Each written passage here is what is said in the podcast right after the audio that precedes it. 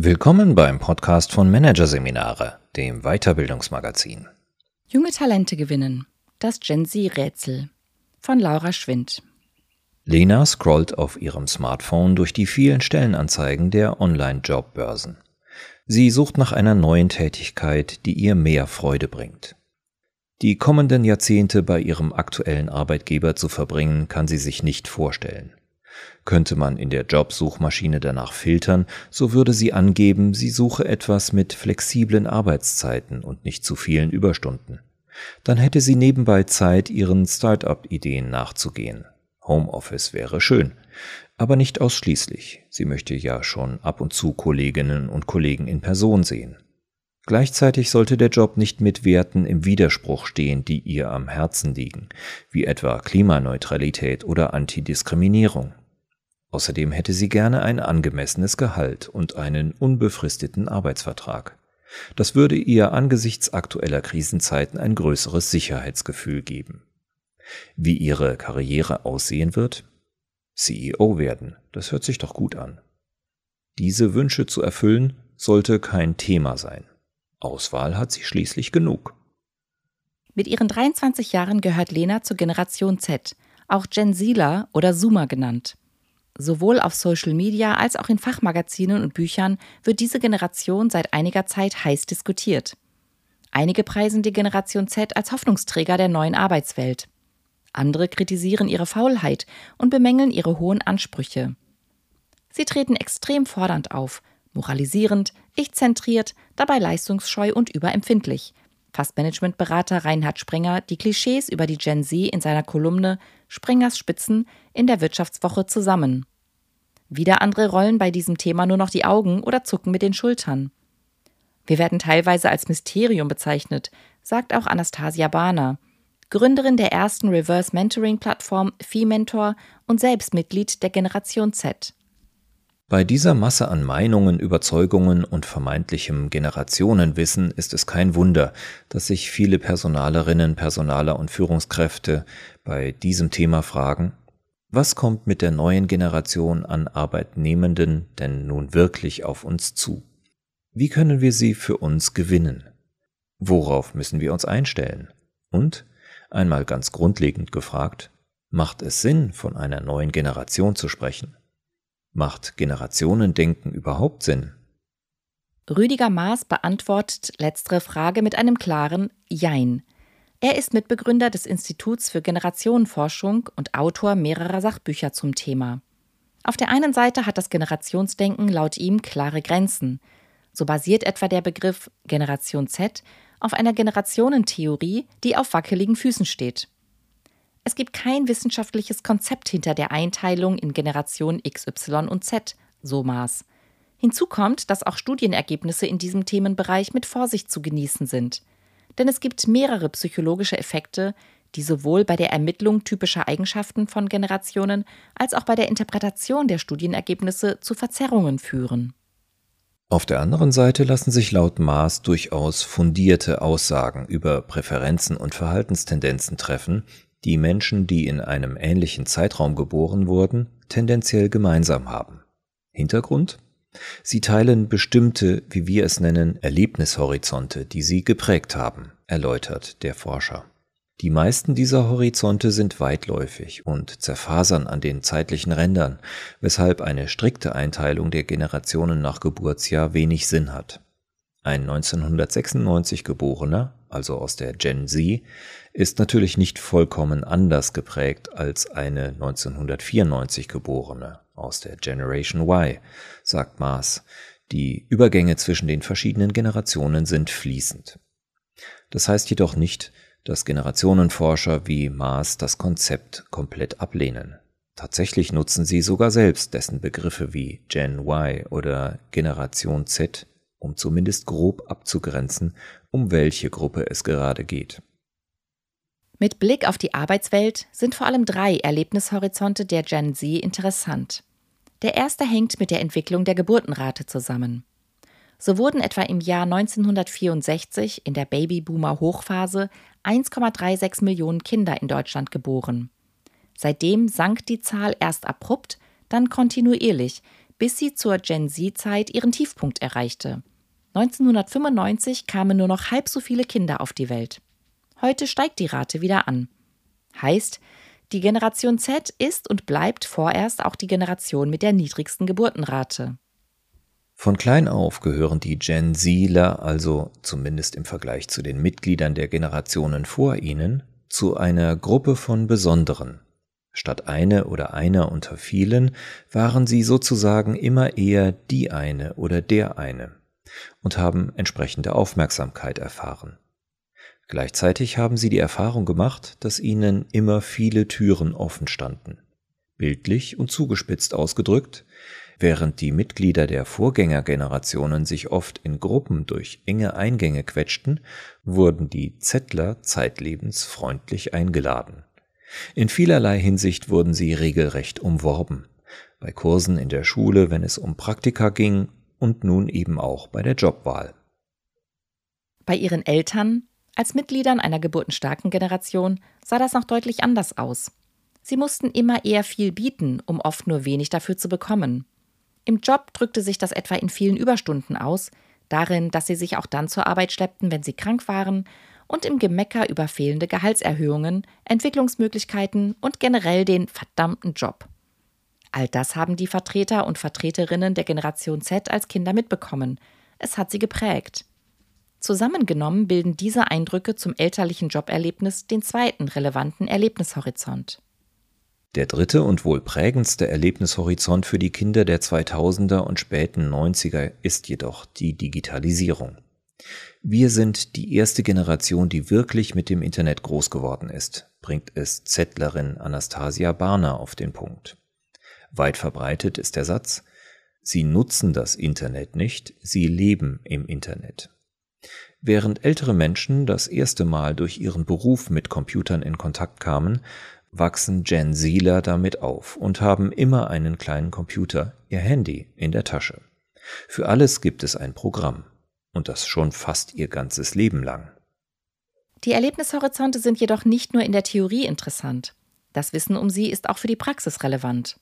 Vor allem können sie für Verständnis sorgen und so dringend benötigte Brücken bauen.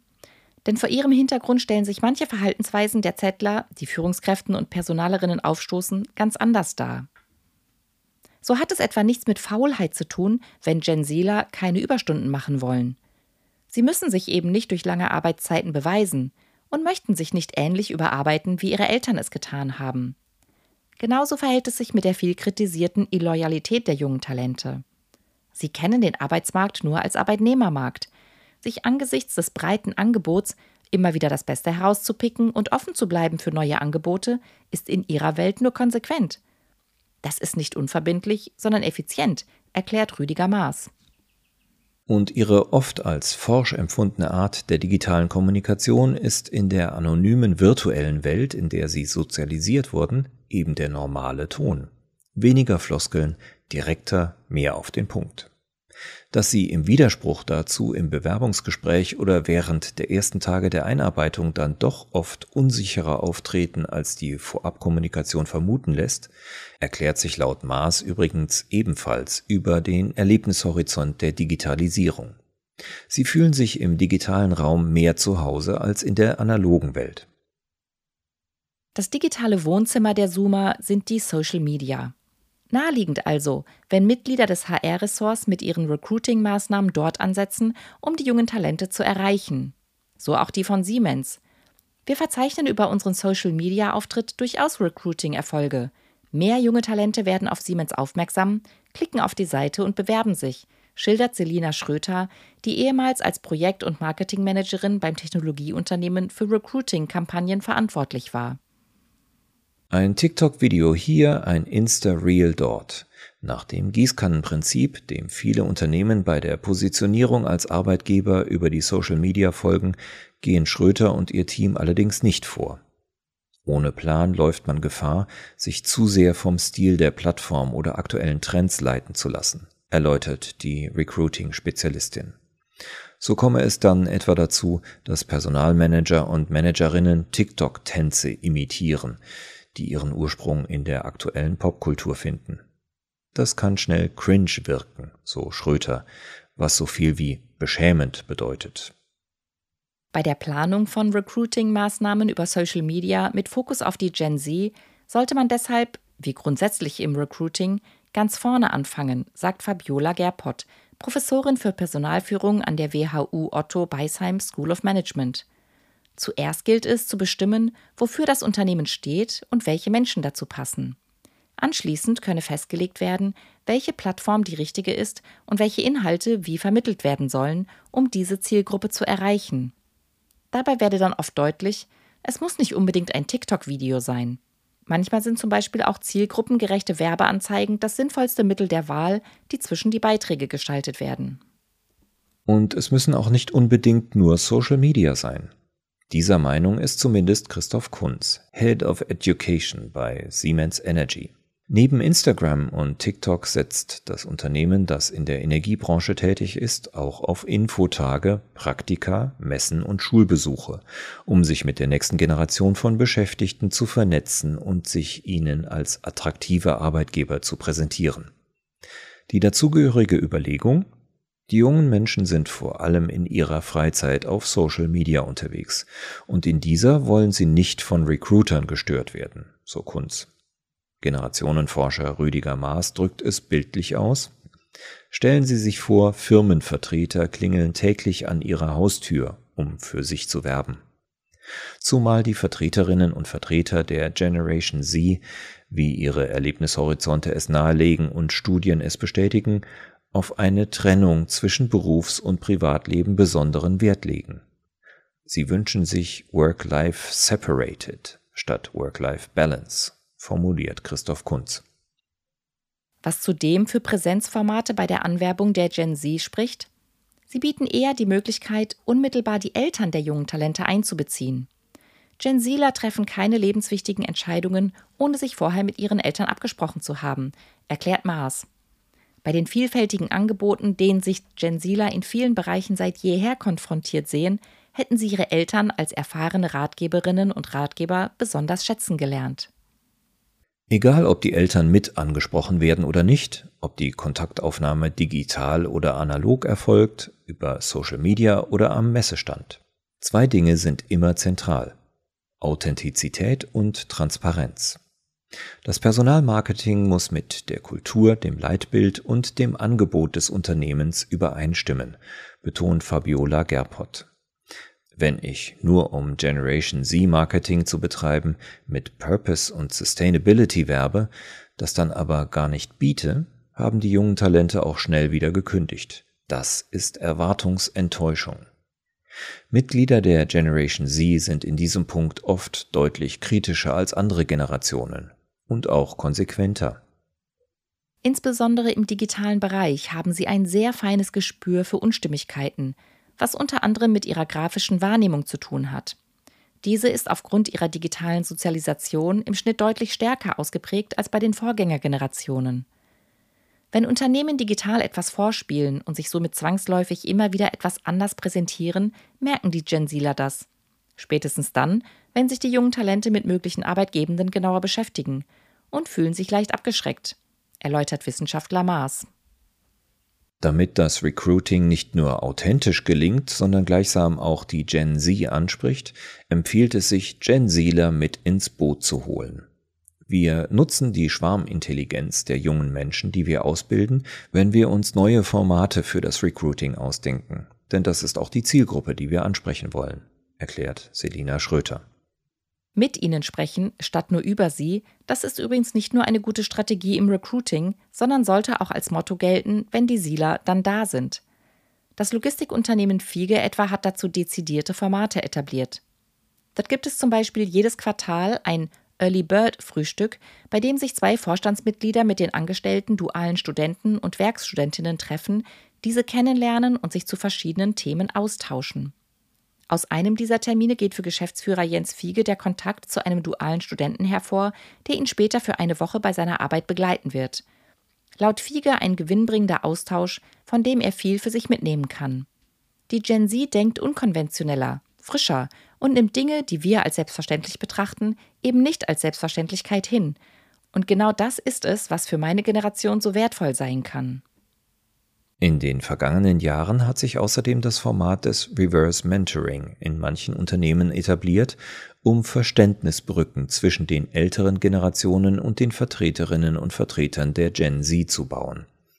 Und beiden Seiten nebenbei die Chance zu bieten, voneinander zu lernen. Mit dieser Methode wird das klassische Mentoring-Prinzip umgedreht. Die jüngere Person wird zum Mentor, Sie teilt individuelle Erfahrungen und Kompetenzen, etwa zu Social Media oder neuen Recruiting-Ideen, mit einer erfahreneren Person, ihrem Mentee. So werden bei letzterer nicht nur mögliche Wissenslücken geschlossen, sie erhält auch junge Denkanstöße zu eingefahrenen Prozessen und Überzeugungen. Egal, auf welche Art Mitglieder älterer Generationen im Unternehmen mit denen der Generation Z ins Gespräch kommen, dabei ist vor allem eines wichtig bis zum Schluss zuhören und nicht werten, sondern einfach nur aufnehmen, betont Generationenforscher Rüdiger Maas. Denn wie obiger Blick auf die Erlebnishorizonte gezeigt hat, gibt es tendenziell eben durchaus Unterschiede zwischen Zoomern, Babyboomern, Millennials und Exlern, die schnell für Missverständnisse sorgen. Und zwar auf beiden Seiten.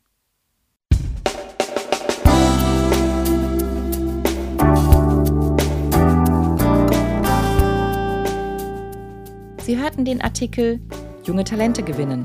Das Gen Z-Rätsel von Laura Schwind. Aus der Ausgabe Juni 2023 von Managerseminare. Produziert von Voiceletter. Weitere Podcasts aus der aktuellen Ausgabe behandeln die Themen Wege aus der digitalen Erschöpfung. Aufladen durch Achtsamkeit. Und Arbeitsphänomen Quiet Quitting. Für heute reicht's. Weitere interessante Inhalte finden Sie auf der Homepage unter managerseminare.de und im Newsblog unter managerseminare.de/blog.